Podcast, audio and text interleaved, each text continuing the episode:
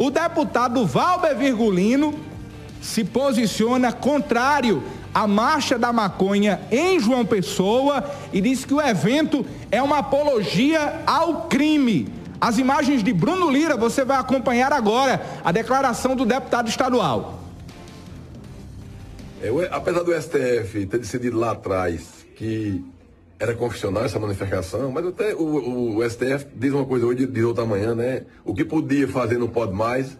Então, o que eu acho, na qualidade de delegado de deputado, essa marca da maconha nada mais é do que apologia ao crime. É você incentivar jovens, crianças, adolescentes a dizer que o uso da maconha ele é, ele é legal, ele é bonito. Droga é droga. Droga danifica o organismo, prejudica a saúde, degrada a família e acaba com a sociedade.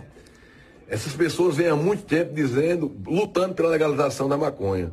Imagina aí Beira-Mar, imagina aí Marcola, com a legalização da maconha, eles vão procurar a Receita Federal e criar um CNPJ, vão botar uma empresa? Não. Né? Legalizando a maconha, estimulando o uso da maconha, a gente vai apenas aumentar a violência, a gente vai apenas aumentar e melhorar a vida do traficante. O traficante, em vez de ser traficante, vai ser contrabandista. Então isso é um lei de engano, isso é cortina de fumaça. Maconha é droga, droga é ilegal. Não podemos aceitar essa situação na Paraíba nem no Brasil.